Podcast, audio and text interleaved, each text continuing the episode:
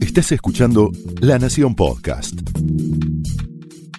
A continuación, Pablo Sirven explora el costado más personal de las figuras más importantes en Hablemos de otra cosa.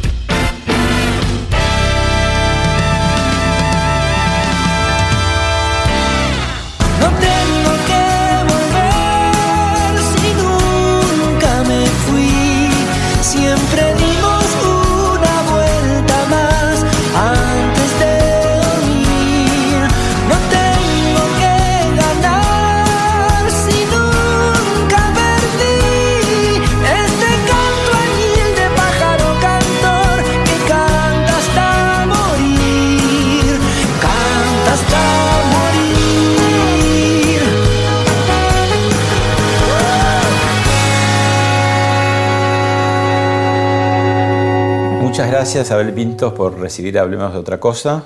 Al contrario, gracias a ustedes. 37 años de vida, 25 de, de intérprete, 13 álbumes por detrás, un show en el eh, Movistar Arena, antes dos que vienen en octubre, un casamiento que viene ahora en septiembre. Estás en el momento de mayor actividad y esplendor, puede ser. Bueno, es un momento muy particular, muy de mucho, muy luminoso para mí porque coinciden eh, grandes eventos personales con grandes eventos artísticos, eh, cosa que antes siempre eran más los, grandes eventos artísticos, lo personal yo estaba más en una búsqueda y también un poco en una búsqueda muy introspectiva. Pero bueno, ahora vienen a coincidir estos grandes eventos y entonces a diario mm, tengo que encargarme de un montón de cosas que me llenan de felicidad. La creatividad es como una cantera, ¿cómo, cómo la alimentas?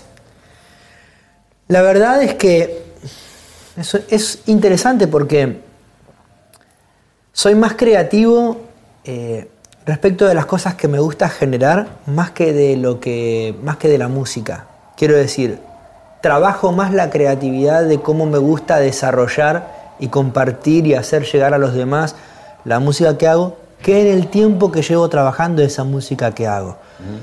Porque muchas veces me preguntan cómo hago para escribir canciones o de dónde viene la, inspiración o cómo es el proceso de escribir una canción. Después de muchos años de escribir y de haber escrito muchas canciones, puedo hablar de ciertas herramientas técnicas a las que he aprendido a echarle mano. Claro, ¿cómo- ¿cómo te das Pero cuenta la cuando tenés realidad- una canción? Eh, Eso, eso te iba a contar, pero en realidad el, el pulso primero de escribir una canción no lo elijo yo. Eso es una realidad. Yo nunca me siento a escribir canciones. Me aborda una, una especie de brote emocional, como cuando uno se encuentra de buenas a primeras llorando de emoción o riéndose a carcajadas. Uno no puede programar en su agenda qué día va a llorar de emoción o qué día se va a reír a carcajadas. Eso sucede, ¿no? Algo funciona de disparador de un montón de cosas dentro de uno que son expresadas en esa carcajada o en ese llanto de emoción. Pero como es que las bastante- canciones- Es bastante parecido a lo que me pasa a mí con las canciones. Eso te iba a decir, si, si vos sacás a superficie eh, cosas que te pasan, te debes ahorrar muchas horas de psicoanálisis, entonces, porque la canción de alguna manera tiene esa cosa catártica, ¿no? Sí, sí, pero al mismo tiempo he aprendido también a encontrar en el psicoanálisis distintas formas de abrir caminos internos. Otra vez lo, lo personal y lo profesional, ¿no? Correcto, exacto. Mira, eh, siempre escribí respecto de, de mis cosas, ¿no? Siempre escribí respecto de mis experiencias eh, y de lo que cada una de esas experiencias me dejaban. Si todo lo que busco está en vos, todo lo que quiero vivir, tienes cosas que me hacen bien, cosas que no me hacen tan bien. Si todo lo que busco está en vos, Tienes cosas que me hacen bien, cosas que no me hacen tan bien. Lo que me viene a suceder ahora, probablemente por un poco por, por haber aprendido a abrir nuevos caminos con la terapia en lo interno y tal, es que ¿De me encuentro terapia? escribiendo desde hace unos tres años. Ah, Eh, grande empezaste. ¿eh? Empezaste grande. Sí, había hecho en otras oportunidades durante mi vida, pero nunca en periodos tan largos. Eh, la cuestión es que ahora me encuentro escribiendo mucho sobre lo que me está pasando. Entonces el álbum que acabo de grabar, por ejemplo, todas las canciones hablan del tiempo presente. Por tanto, hoy es una experiencia nueva para mí como músico saber que mucha gente está escuchando a través de canciones lo que a mí me está pasando en este mismo instante a nivel emocional. El hechizo se rompió, el milagro sucedió. No hay nada que decir, a lo más profundo Ahora, un artista, y como es tu caso tan, tan masivo, ¿no? Que, el público te va, te va dando data también y te va diciendo la, empatía que hay con tus propias emociones hechas canciones, ¿no? Eh, también te dan un- un- una brújula de decir, es por acá, es por acá. Ahora, el por acá tiene como dos eh, cosas, ¿no? Una muy buena, que decís que te revela, te consolida en eso, y por ahí también el peligro de repetirse, decir, bueno, sí, sigo por acá porque quiero como repetir ese éxito. He tenido la bendición de que mi música se convierta en algo muy compartido, muy popular y, compartido con mucha gente. Pero sigue siendo para mí eh, la música un viaje interno. Eh, sigue siendo para mí mi mejor manera de expresar mis emociones y de contar de una manera para mí eh, la, forma más certera posible que tengo de explicarme emocionalmente. Entonces, lo que yo vaya a escribir en canciones futuras nunca tiene relación con, con cómo le haya ido a, mis canciones anteriores o ya escritas. De repente, hay mucha gente a la que le gusta experimentar desde la tristeza o desde... Viste que en el arte se da mucho, o habitualmente se crea más desde los dolores, las soledades, las tristezas, que desde las grandes alegrías, ¿no? Entonces hay mucha gente que conecta con esta forma más habitual de crear. A mí ahora me ha tocado crear y me está tocando crear desde la felicidad absoluta. Entonces entiendo que hay mucha gente que no, que no encuentra en estas canciones nuevas lo que en otras canciones. Distintas etapas dirán distintas cosas y conectarán con distintas personas, ¿no? Bueno, ahí tenemos imágenes, algunas imágenes para ver de tu trayectoria, así que las vemos y Bueno, las charlamos. Dale. Me había enterado que iba a estar Mercedes Sosa y Horacio Guaraní, yo soy fanático de ellos. Los que vienen tierra. Eh, si, si me ven cambiado, si, si, me, si estoy distinto por, por, por lo que me está pasando. Y Quiero agradecer a todos ustedes por abrazarme de esta manera en mi primera llegada a Chile. Ojalá pueda visitarlos pronto. Eran los bicolores que tenía tu carita en la noche aquella. Es una figura ya nacional a la que las muchachas tienen corpiño perdido.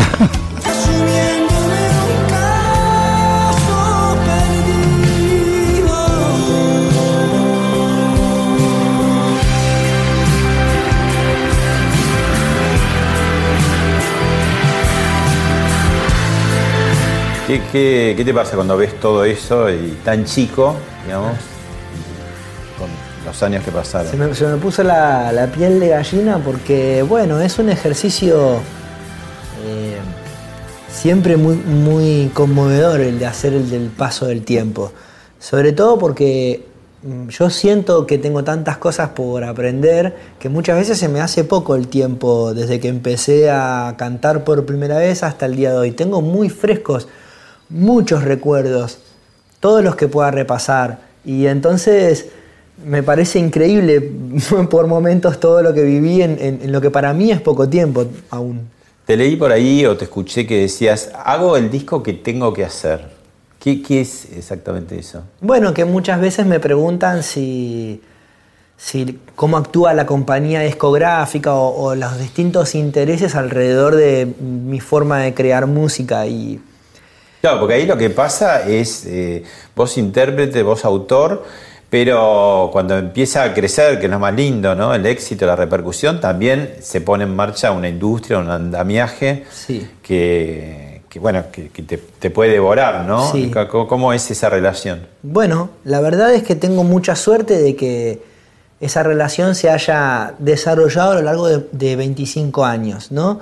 Porque estoy en la misma compañía discográfica desde los 13 años, imagínate, mucho, mucho tiempo, han ido pasando distin- distintas personas, han ido cambiando directivos, equipos, pero va quedando como un espíritu de trabajo y, hoy en día en Sony Music saben perfectamente cómo son mis tiempos, de qué me gusta, cómo me gusta hablar de las cosas que quiero hablar, cómo me gusta presentar la- los discos, las canciones y, o cada cosa que encaramos. Es un, un matrimonio bien avenido por Sí, ahora. sí, y eh, sí. estos 25 años, que es un cuarto de siglo, nada más y nada menos, además en un momento sumamente crucial de la industria musical, ¿no? Porque casi cuando arrancaste estaban los CDs, pero ya eso está- estaba moviéndose toda la estructura, ¿no? Después vinieron la- los streaming, los Spotify.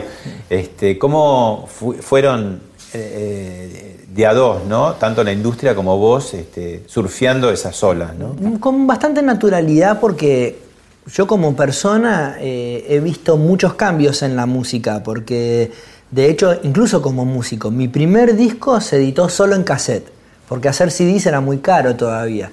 Eh, yo edité mi primer disco a los 13 años, sin embargo mi primer reproductor de CD lo tuve a los 15, cuando yo ya había editado dos discos en No CD. podías escucharlo, tenías que ir a otra casa para No, escuchar. escuchaba los cassettes de mis propios discos.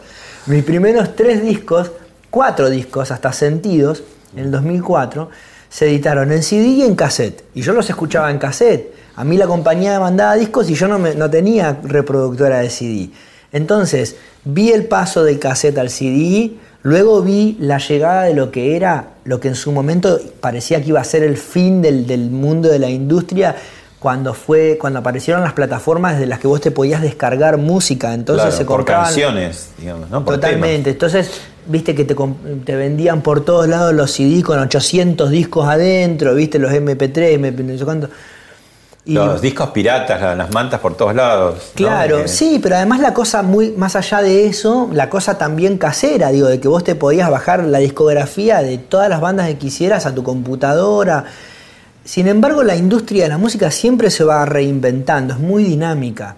Y en un punto, eso también termina siendo, no sé si, no, no- no me atrevería a decir positivo, pero termina haciendo un efecto en la forma de crear música también. Pasó por, hablemos de otra cosa, Jairo y dijo esto. Los hits son cosas que llegan a lo mejor de manera impensada. Vos, de todas maneras, hay canciones que vos cantás en tu casa, que viene alguien y las escucha y dice, ay, esa canción, y se le queda, y se va cantando la canción. Y que yo te das cuenta ahí que hay algo, que esa canción tiene a lo mejor un plus, que después lo tenés que ratificar en la grabación, consiguiendo una- un buen arreglo musical, una buena grabación, no equivocarte en la producción de esa canción. ¿no? Claro. Y, eh, pero buscar hit por buscar hit, es decir, nadie consigue el éxito grande que ha tenido otro cantante cantando como ese cantante. Absolutamente, muy sabio lo, todo lo que dice. Sí, Coincido plenamente. el hit, ¿no? Ese es el gran, este, la, la zanahoria que va detrás de la industria, pero que, que es de caminos insondables, ¿no? Sí, además porque para un músico todas sus canciones son un hit. Por eso las graba, por eso las produce, por eso uno invierte tanto tiempo y tanta energía en cada canción por igual. Y te pasa al revés que de pronto esa canción que para vos era tu hit interno no pasa tanto y otra que no contabas, que no le tenías tanta fe, de pronto explota. Absolutamente. Porque, fundamentalmente porque yo siempre sigo dejando el, que cada canción haga su propio recorrido, digamos. Y yo, a mí me gusta la idea de, de ir detrás de mis canciones y no yo tener que estar arrastrando a mis canciones a algún lugar. ¿Qué quiero decir con esto? Yo nunca pensé en hacer una canción para que suene en tal radio, ¿no? O para que venda determinada cantidad de discos, o para que... sino lo contrario. Yo hago mis canciones, las ofrezco, tengo claro cómo me gusta ofrecerlas, tengo claro qué me gusta contar después de haber cantado esa canción. Pero luego me gusta ir recorriendo el camino que la canción va haciendo. Y de esa manera me, constantemente es una sorpresa para mí lo que provoca una canción en los demás o hacia dónde o a los lugares que llega una canción. Entonces coincido con Jairo de que uno nunca sabe, desde ese lugar uno nunca sabe cuál es el hit o cuál es el recorrido que puede hacer una canción.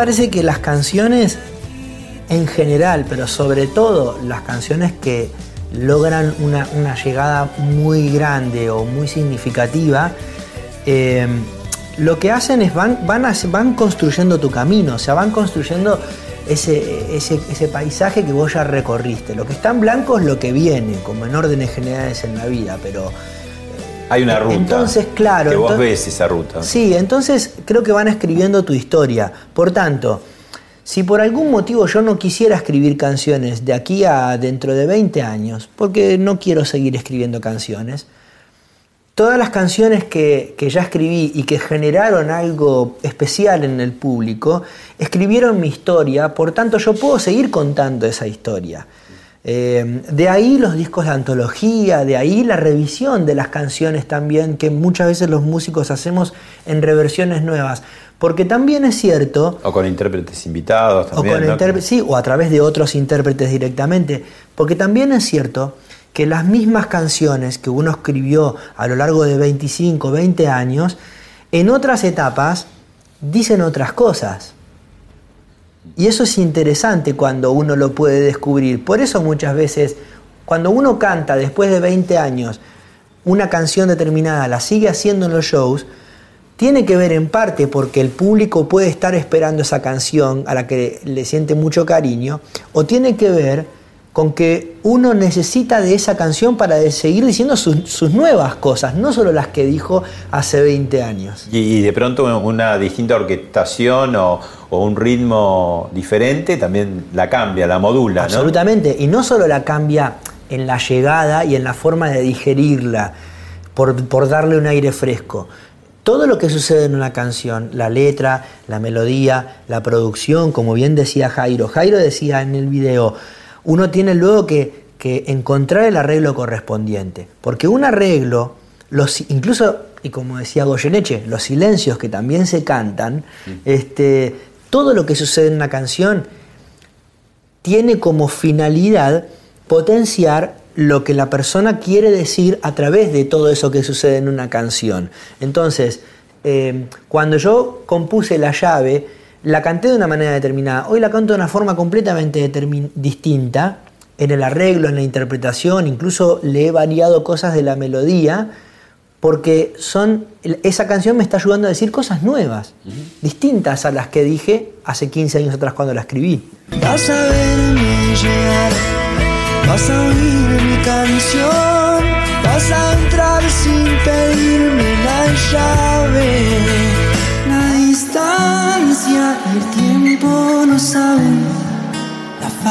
Que le haces a mi corazón.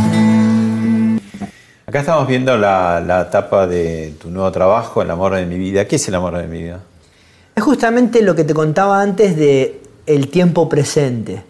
Eh, el año pasado, eh, durante el momento más estricto del confinamiento, de la cuarentena, me encontré como muchos, eh, bajando muchas revoluciones del ritmo que traía. Claro, venías de giras, de presentaciones en vivo. Sí, y, y me encontré con mi familia, ¿no? Eh, eh, en primera fila. Con mi familia dentro de casa, luego me encontré con nuestra familia, mi familia de sangre y mi familia política, llamando todos los días para ver cómo estábamos, cómo nos sentíamos, cómo estábamos llevando adelante esa situación. Este, luego me encontré con mis amigos en lo mismo y luego me encontré con el público también, preguntándome en las transmisiones en vivo que yo hacía en mis redes sociales cómo estaba, cómo lo estábamos llevando, cómo nos sentíamos. Entonces eso me, me llevó a un proceso de reflexión en el que saqué por resultado de que soy una persona a la que el amor en, en cada día se le representa y se le presenta de muchas formas, pero cada día. Y no son muy metafóricas las formas, son muy literales. A través de mucha gente que ocupan distintos lugares en, en la película de mi vida, es a diario la entrega de amor que llega, ¿viste? La ocupación, el saber cómo estás, el compartirte su, su, cariño, su tiempo, su atención. Algo que yo valoro mucho de las personas es la atención, ¿viste? Lo digo siempre de Raúl Lavie, él me enseñó eso, que vos le prestás atención a alguien y le, le cambiás algo, ¿viste? Porque eh, pareciera que los tiempos se aceleraran cada vez más y, y nos escucháramos cada vez menos o nos prestáramos menos atención, que no es lo mismo que escuchar. Entonces, tanta gente prestaba atención, brindándome amor. Y por eso me di cuenta de que en el disco estaba hablando justamente de, de qué maneras yo siento que el amor se representa en mi vida cada día. Por tanto, el disco habla del amor en mi vida. ¿Escuchamos un poquito del amor en mi vida? Bueno.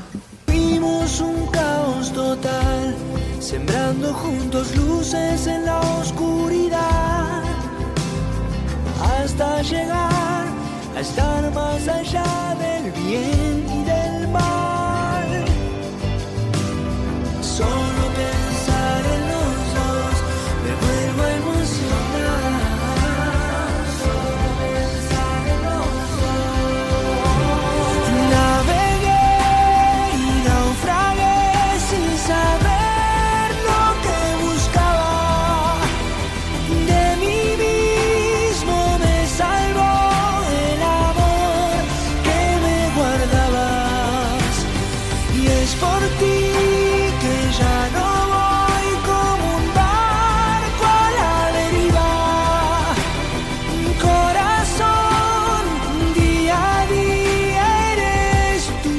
gusta escucharte, Berta? Sí.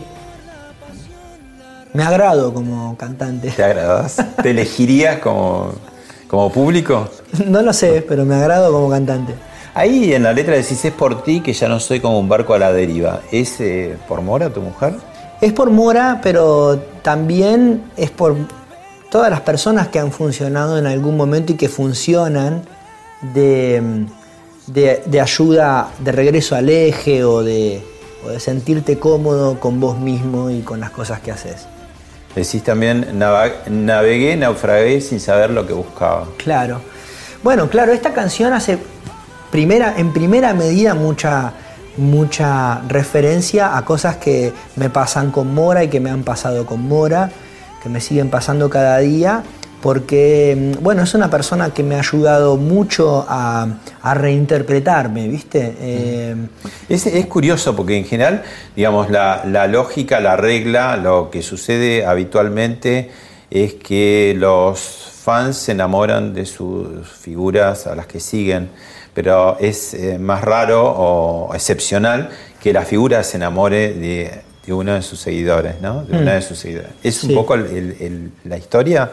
De, No, no precisamente, porque en realidad cuando con, eh, con Mora nos conocimos en un contexto de un concierto, pero no necesariamente porque ella fuera seguidora de No- mi música. no- no digamos. le- pero te seguía, digamos. sí, le gustaba lo que hacía, pero mira, hay mucha digo, gente. lo- lo digo con respeto, o Sí, sea, por supuesto, eh, entiendo a lo que apuntás. Sí, sí. Pero digo, hay, mucho, hay mucha gente que me dice eh, que le gusta mucho mi música, que me conocen, porque hay mucha gente que me conoce hace muchos años, aunque nunca haya escuchado mi música, porque claro, hace 25 años que mi nombre de alguna manera u otra va rebotando en distintos lugares, Claro. ¿viste? Por ahí no sabe quién es, pero la escuchó. Es correcto, Sí. eso me sucede mucho. Mirá, no me sé tus canciones, pero me gusta lo que haces cuando te escucho cantar, qué sé yo. Y, y Mora iba más por ese lado, le gusta mi, escucharme cantar, le gustaban mis canciones, pero el día que nos conocimos, en el lugar que nos conocimos, ella no estaba ahí justamente porque en calidad de seguidora, digamos. Claro. ¿Ese proceso en cuánto tiempo fue? Y con ella nos conocemos hace ocho años. Sí. Y, ¿Fueron y fueron como cuatro o cinco años de, ¿Fueron de amigos encontrarnos, primero? reencontrarnos. Sí, nos fuimos conociendo muy paulatinamente. ¿Y qué hacía ella qué hace? ¿A qué se dedica? Eh, ella trabajó mucho tiempo en administración de, de negocios, de comercio y mm, estudia, bueno, estudia joyería también y mm, se dedica a eso.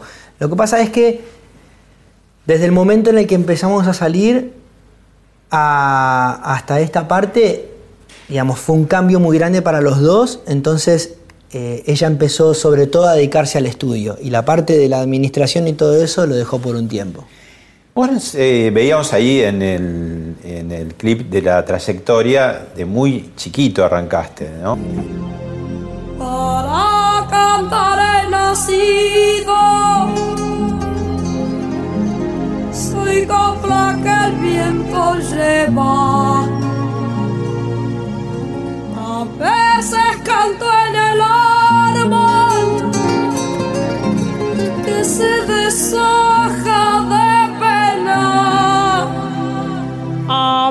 Bebo del fuego palabras de primavera. Naciste para la música, nos perdemos otras versiones de Abel Pintos que todavía no conocemos, que por ahí conoceremos más adelante, o la música es determinante así de, de por vida, porque digo, muy chiquito ya estaba como muy claro ahí en ese camino. ¿no? Hmm. Tengo claro que la música es para mí como una especie de columna vertebral respecto de mi desarrollo como, como ser humano. Eh, todo lo que he vivido como persona ha tenido mucho que ver con la música y viceversa. Entonces me voy Por a... algo siento que me encuentro... ¿Cómo? eh, ¿En la familia había algo o vos sos como el primero que con el tema de la música? No, nadie lo había abordado eh, con, con vistas a un futuro y a un camino de vida, digamos, ¿no? Pero bueno, mi padre toca guitarra, toca bombo, cantaba en, su- en sus años de juventud, eh, quiero decir, en, sus prim- en su primera juventud, en sus, en su- en sus años de- cuando todavía era soltero, este, integraba algunos conjuntos de folclore y tal. tuvo Había música recorrido. en- alrededor Pero nunca lo hizo, sí, sí, hubo mucha música en casa desde siempre. Mismo mi hermano Ariel, el mayor, que somos compañeros y cómplices musicales desde el primer día y hasta hoy, también tuvo su propio recorrido, bandas de rock, bandas de distintos géneros, es autor y compositor, bueno, en fin, la cuestión es que yo me- sé que la música me va a acompañar este, hasta el último de mis días, pero también sé que a raíz de la música hay otro montón de expresiones artísticas y de formas de ver el arte que también me gustaría visitar y que estoy Por empezando ejemplo. de hecho a visitar. Bueno, ahora mismo estoy creando un espacio desde el que voy a producir a otros artistas, algunos de ellos este, artistas que recién están comenzando, otros que ya tienen un recorrido y, quieren eh, compartir conmigo lo que, lo que tengan por recorrer todavía. Este, lo mismo en, en distintas otras ramas del arte, como la fotografía, el teatro, este, la, La poesía no te voy a decir porque hacer eh, las letras de las canciones es poesía, ¿no? Mirá, a mí me gusta la idea de poder escribir alguna vez eh, distintas cosas, eh, narrativa. eh, me gusta mucho leer y me gustaría abordar la literatura, pero desde la composición también, desde, desde escribir libros. Bueno, lo estoy haciendo de a poco y ya irá encontrando su momento. Bueno, Raúl Lavie, que tuvo y tiene mucho que ver con, con tu, tu vida profesional y humana, te dejó este mensaje. A ver. No sabes lo que es para mí hoy a tantos años de haberte conocido. Cuando eras, llegaste a mi vida cuando tenías 14 años, con dos hoyuelos así, una simpatía impresionante, pero por sobre eh, por to- sobre todas las cosas una voz que realmente me transportó a otro espacio. Estaba seguro que ibas a lograr es- esto que, es hoy la, tu realidad como artista, pero por sobre todas las cosas como persona. Sos una gran persona, me alegro todo lo que te pase a tu alrededor, que seas feliz, que tengas esa hermosa familia que siempre soñaste y que sigas pensando en el futuro y, y- y con todas esas ganas de trabajar que tenés. Te mando un beso grande. Muchas gracias. Contá un poquito la historia con el negro Lavie. Él fue a cantar al Teatro de Ingeniero White. el- sos de Bahía Blanca. Sí, ¿no? yo vivía en Ingeniero White Ajá. en ese momento. Que ahí nomás. que es de el Bahía puerto de, la, de Bahía Blanca, Exacto. digamos. Y son unos pocos kilómetros. Hay un teatro muy lindo que tiene una buena cantidad de años ya.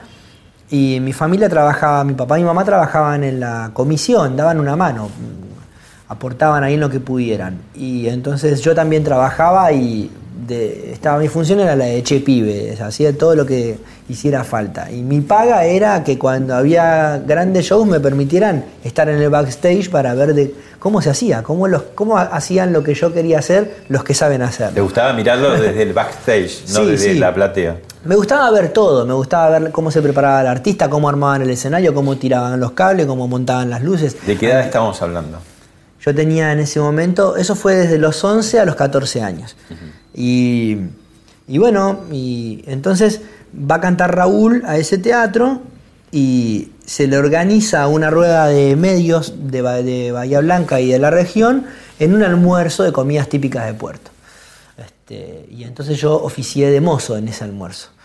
Y un periodista de un medio de muchos años de trayectoria eh, le, le indi- me, señala y le dice a Raúl que yo era un poco el pollo de la, de la- de la ciudad y que uno de los valores nuevos, digamos.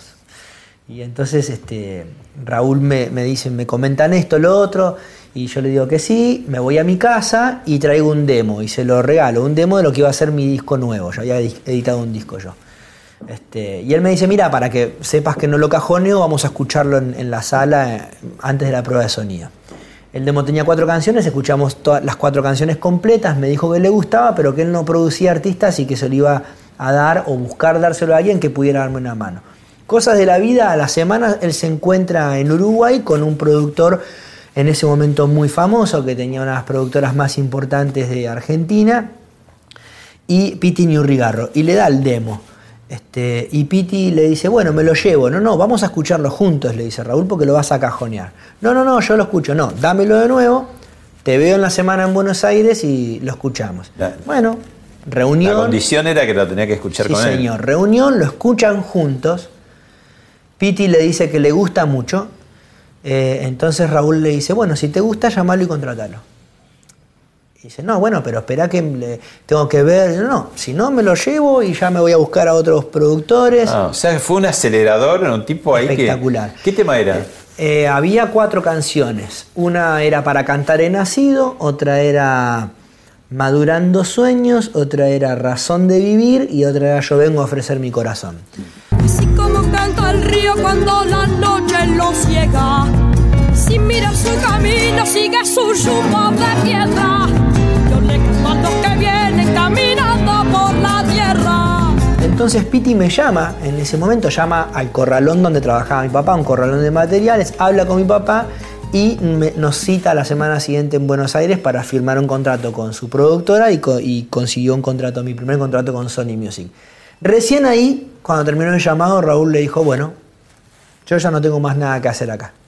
Bien, pero fue expeditivo. Sí, Todas tus canciones hablan de tu vida, de cosas que pasaron, pero esta que vamos a escuchar ahora habla de algo que iba a pasar. a ver. Solo pienso en ti, en la libertad de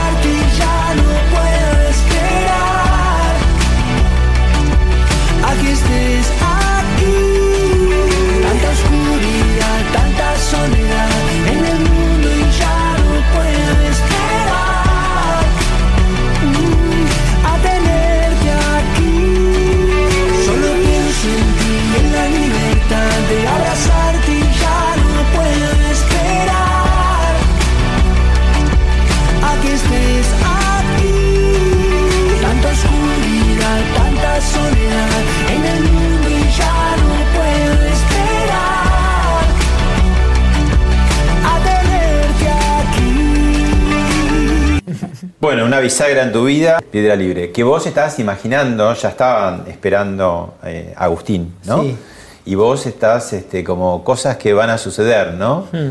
Eh, ¿qué, qué, ¿Cómo fue esa aparición? Porque Lo, vos- son- lo soñé en realidad, eso fue lo que sucedió, por eso compuse esa canción y después quise hacer ese video.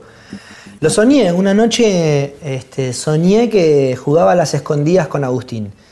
Eh, estábamos eh, esperándolo, todavía no había nacido, y en el sueño no lo veía, pero lo escuchaba corretear por la casa y cambiarse de un lugar al otro. Y veía eso que se ve en el video bastante parecido. Veía sus juguetes, veía cosas que me indicaban que él estaba ahí escondiéndose y que yo lo estaba buscando por la casa. Eh, me desperté, escribí la canción prácticamente de un tirón. Eh, a la tarde hice una videollamada, esto fue en plena cuarentena, una videollamada con mi hermano. Le conté, le mostré lo que tenía escrito. Él me aportó una música que tenía hacía unos días, terminó de completar la canción conmigo al otro día hice un demo, a la semana ya estábamos produciendo la canción a distancia con distintos colaboradores y estaba hablando yo con Agustina Tafet, que fue la directora del video, y le dije, necesito que me ayudes a dirigir un video, vos desde tu casa, yo desde la mía, pero quiero hacer un video muy particular. Le conté la historia y ella me ayudó a componer en imágenes lo que yo soñé y es bastante, bastante, lo logramos bastante bien.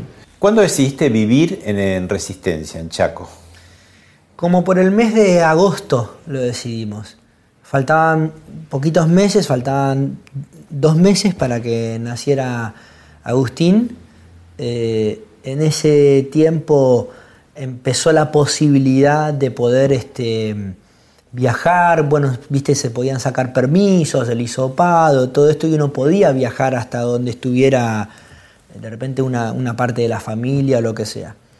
Y lo que sucedió fue que en el punto en el que estábamos, estábamos lejos de las dos familias, lejos de mi familia y lejos de la familia de ella, no teníamos a nadie realmente cerca. Y, ¿Porque de dónde estaban? ¿Estaban aquí, en Buenos Aires? Aquí en Buenos Aires, pero vivíamos en Pilar. Claro. Este, ¿Tu familia en Ingeniero Guay sigue? Mi, parte de mi familia está en Bahía Blanca. Este, mi hermano mayor estaba acá en la capital federal, pero bueno, al final 60 kilómetros eran en ese momento eh, como 2000. Era lo mismo porque no se podía circular. ¿Y la familia de Mora en Chaco? En, Resistencia. Entonces, este, cuando, se, cuando se pudo esto de, poder viajar, le dije, vámonos a Resistencia. Eh, y yo quería que ella, además de mi compañía y la compañía de Guillermina, tuviera otro tipo de contención también, ¿no? Su familia, sus amigas. Este, Ahora, ¿qué decisión? Su Porque vos viviste durante tus 37 años, básicamente, ¿dónde? ¿Buenos Aires? En Buenos Aires. Y, bueno, giras, viajando muchísimo. Sí. Eh, y vas a una ciudad de lo que yo llamo el interior del interior, ¿no? Porque el interior es Córdoba, Rosario, Mar del Plata, Mendoza, y hay otro interior más atrás eh, ¿cómo, te adaptaste, digamos, siendo viniendo de una ciudad tan cosmopolita como Buenos Aires? Bueno, cuando nosotros llegamos a Resistencia para que nazca Agustín, llegamos tiempo indefinido, porque lógicamente no sabíamos cómo iba a continuar todo esto que estaba sucediendo en el contexto, eh, no teníamos idea. Entonces, pasan unos días y yo empiezo a darme cuenta de que a mí me, sentaba muy bien estar ahí, me sentía muy bien, me sentía muy contenido. Eh, y bueno, viste, uno nota, cuando uno vive en una ciudad como Buenos Aires y vas a otra ciudad que no sea Buenos Aires, cualquiera sea, notas el, el, cambio de ritmo, lo notas inmediatamente de manera interna, ¿viste? Entonces yo estoy en resistencia y y no me siento estar viviendo allá porque mi familia, porque la familia de mi familia, de, mi mujer. Es un lugar para mí. Yo me siento en casa cuando llego a Resistencia, como me ha pasado con distintos lugares, pero ahora para, para mí y en mi mente y en mi corazón, para el núcleo de, de la familia que hemos formado está en Resistencia para mí. Luego recorreremos el mundo si Dios quiere, ¿no? Pero ¿Y cómo, cómo te, cae, digamos, porque has vivido en Buenos Aires, o me decías en Pilar, estabas, ¿no? Sí. Eh, Resistencia, Chaco, en general, una de las provincias además como más pobres, más, con más necesidades, ¿no? Y, cuestiones sociales pendientes todavía. ¿Cómo, ¿Cómo vivir alrededor? Porque todo es mucho más cercano, como es más chico. Eh, no es que en Buenos Aires no suceda, pero hay formas de aislarse más o de no ver. Ahí seguramente ves todo, ¿no? Sí, a mí me parece que la forma de aislarse o no ver, por ejemplo, me gustó la forma en que dijiste, cuestiones sociales pendientes, eh, tiene más que ver con lo que uno quiere o no quiere ver.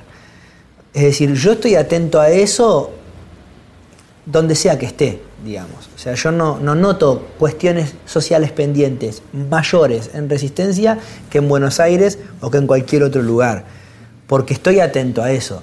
En todo caso hay más formas, si uno elige, en cualquier lugar va, a encontrar la forma de aislarse de aquello si no quiere ver. Se puede mirar hacia otro lado, estés donde estés. Yo no noto que, no siento, digo, siento que hay muchas cosas por hacer, siento, sí, fantástico, como lo dijiste vos, como en Buenos Aires y como en todos los lugares que he recorrido.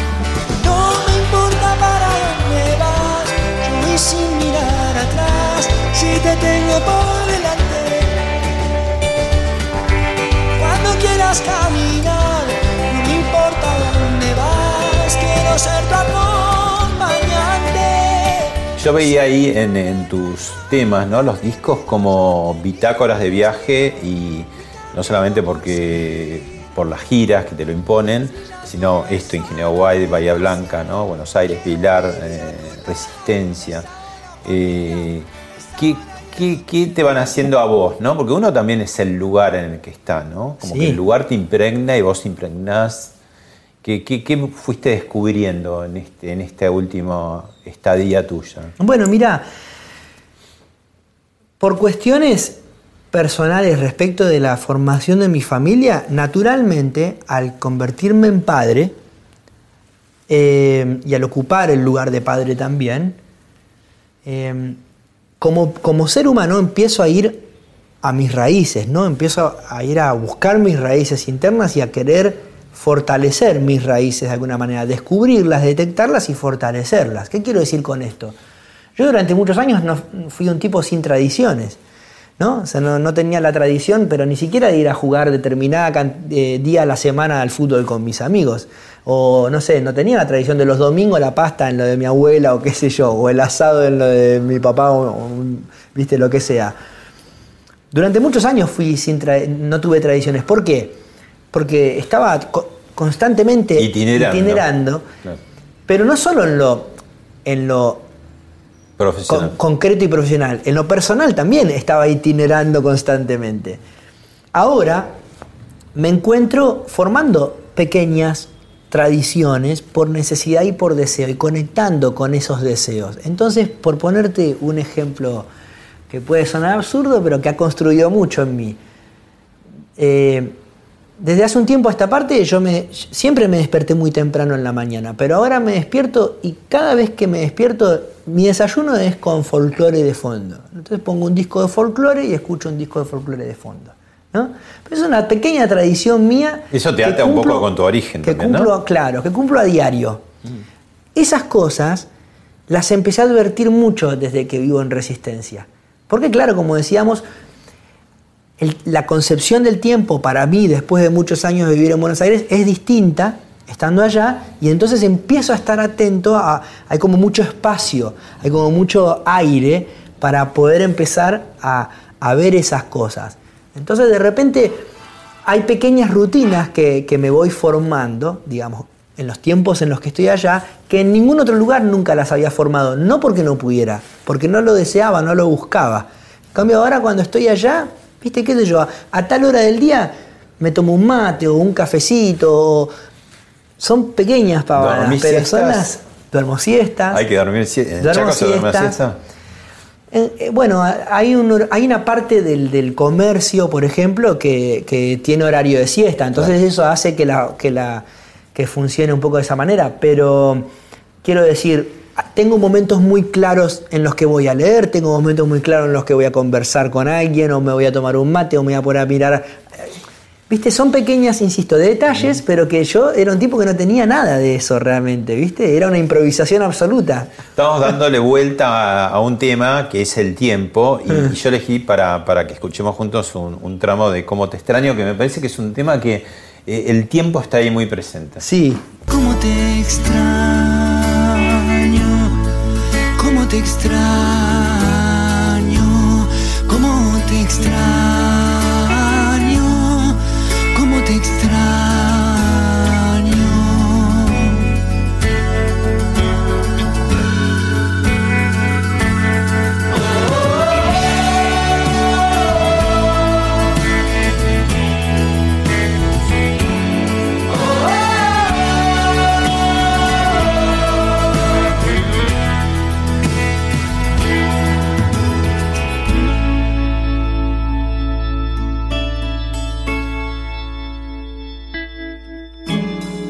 El paso del tiempo. Mm. Es un tema, ¿no? Sí, es un tema. es un tema. Y ahí, ahí se ve en este tema el, el reloj. Sí, ¿Cómo es y además en esa canción cuando la escribí eh, me encontré haciendo un ejercicio de justamente como de relación con el tiempo, porque hablo de cosas que en ese momento extrañaba y también hablo de cosas que yo en ese momento pensaba que a lo mejor en otro momento futuro pudiera, pudiéramos llegar a extrañar, ¿se entiende? Ya con un pensamiento más global, más universal, más de la humanidad, ¿no? Entonces la canción dice, quitar la vida y mentir se hizo una costumbre, cuando la fe y el amor ya no alumbren no va a quedar más nada, este, vivir será lo temido por todos y la muerte amada. ¿Cómo te extraño? ¿no? Entonces ese siguiente como te extraño en mi cabeza funcionaba como en un tiempo futuro. Me, Claro. me daría mucha pena tener que estar extrañando que vivir sea una felicidad. Como nostalgia de un futuro que no fue y que va a ser pasado en algún momento. ¿no? Sí, sí. Esta cosa que decías, el manejo del tiempo distinto en Buenos Aires, en el Chaco, y el manejo distinto para toda la humanidad que re- resultó el año pasado, ¿no? Sí. Y mientras tanto vos haciendo un streaming impresionante, ¿no? De miles, 35 mil personas que se, se unieron, radio nacional lo pasó, Sí. ¿no? Vos lo hiciste desde la usina del arte, Sí. esa movida fuerte, ¿no? En un momento de quietud. Sí, fue un- una vía de, de escape muy necesaria, muy necesaria. En primer lugar, fue la oportunidad de trabajar después de muchos meses que se le habían hecho muy cuesta arriba, especialmente a distintos compañeros de- del equipo que me acompaña hace mucho tiempo. Otros lo habíamos podido llevar un poco mejor, otros un poco peor y, teníamos, queríamos darnos una mano entre todos. Eh, entonces fue en primer lugar eso, pero fundamentalmente eh, una, una vía de escape, como un caño de escape para, para purgar una cosa eh, emocional, la necesidad de hacer música y esa, que esa música sea compartida, la necesidad de vernos entre un conjunto de personas que hemos funcionado como una familia durante muchos años. Entonces, por ejemplo, ese día que hicimos el streaming, yo volvía a verle la cara a mi hermano después de, de mucho tiempo. Nunca en mi vida, en 36 años de vida, yo había estado tanto tiempo sin ver a mi hermano, a mi hermano mayor.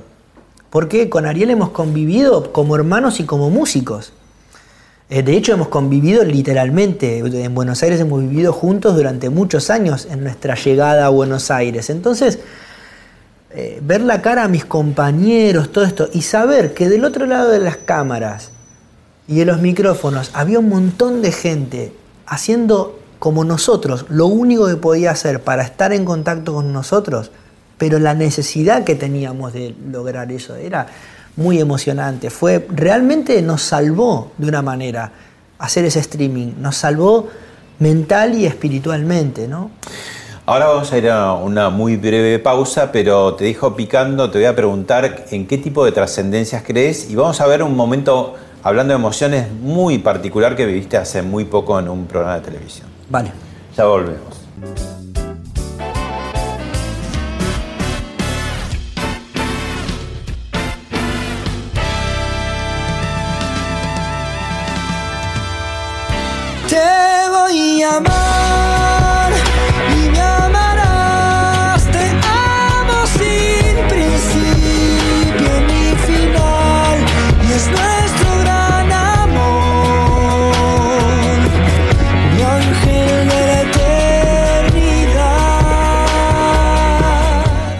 Bueno, volvemos de la pausa y mm, te invito a ver esto que pasó hace poco en un programa que estuviste. Vale. La de mi comunión.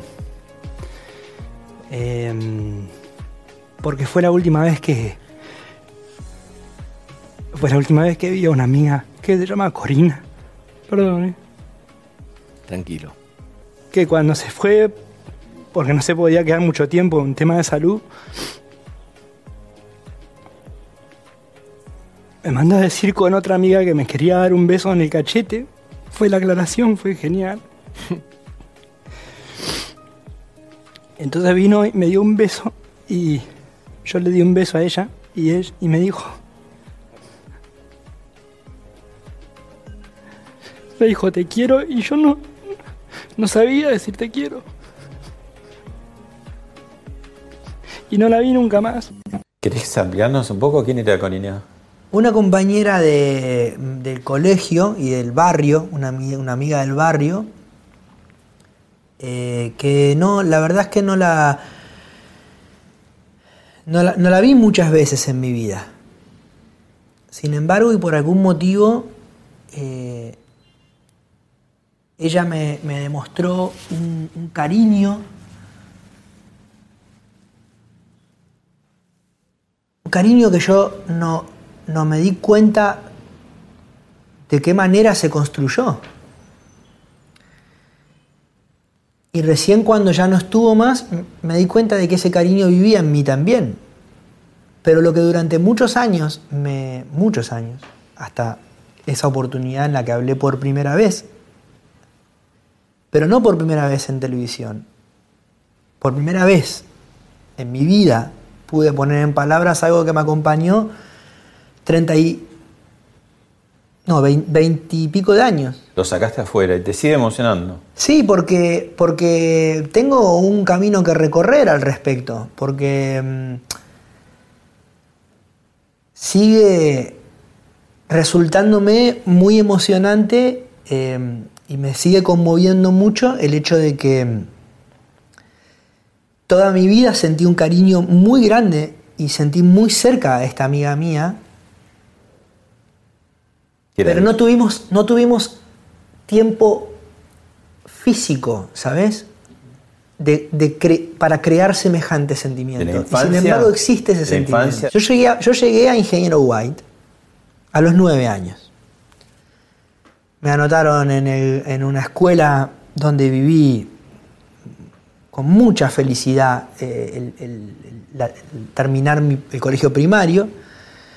Eh, Día del Camino se llama, escuela número 58, Día del Camino. Les mando un beso muy grande, porque la verdad viví momentos muy felices. Y la conozco en el, curso, pero la, conozco y no la, mm, Me siento con ella el primer día de clases, para mí, mi primer día de clases, me siento con ella. Y a los tres días ya no la veo. Ella tenía inconvenientes de salud y lo que me sigue resultando un misterio, pero que me conmueve que suceda de esa manera, es que no tuvimos tiempo físico de, ex- de experiencias compartidas desde la lógica para generar semejante sentimiento, pero existe, digo, veintipico años después estoy acá hablando de ello, ¿no? Y uniendo la última, eh, ¿suponés que la vas a reencontrar? ¿O la estás reencontrando? Sí, la he, mirá, la, la tuve presente todos estos años y la sigo teniendo presente. ¿Querés Eh, habitualmente, con, o sea, habitualmente, siempre la tengo presente de una forma muy luminosa, me acompaña de una manera muy luminosa. ¿Crees en algún tipo de trascendencia? Sí, sí, porque sobre todo considero que nuestro paso en el tiempo, en la línea del tiempo en la Tierra es muy breve realmente. Sin embargo, las cosas siguen sucediendo, siguen funcionando, la historia se sigue escribiendo. Entonces, creo en la trascendencia de todos nuestros actos de alguna u otra manera, ¿no? Algunos trascienden más, otros trascienden menos. Eh, pero yo creo que todos a nuestra manera dejamos una huella. Algunos eh, tenemos y tienen la oportunidad de dejar una huella en lo que hacen y otros en lo que, en lo que hacen respecto de las personas, en enseñanzas, en un consejo, en esto. ¿no? O sea, Corina no tuvo que hacer demasiado para marcarme, evidentemente. Más que trans- transmitirme en pocas palabras y en un gesto muy sencillo, en un momento muy determinado de mi infancia, una cantidad de amor que, que aún hoy sigo administrando, evidentemente. Gracias, Abel. No, al contrario, gracias a ustedes. Fue todo un placer.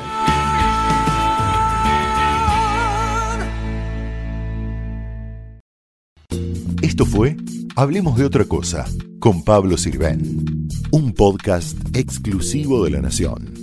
Escucha todos los programas de La Nación Podcast en www.lanacion.com.ar. Suscríbete para no perderte ningún episodio. Estamos en Spotify, Apple Podcast, Google Podcast y en tu reproductor de podcast favorito.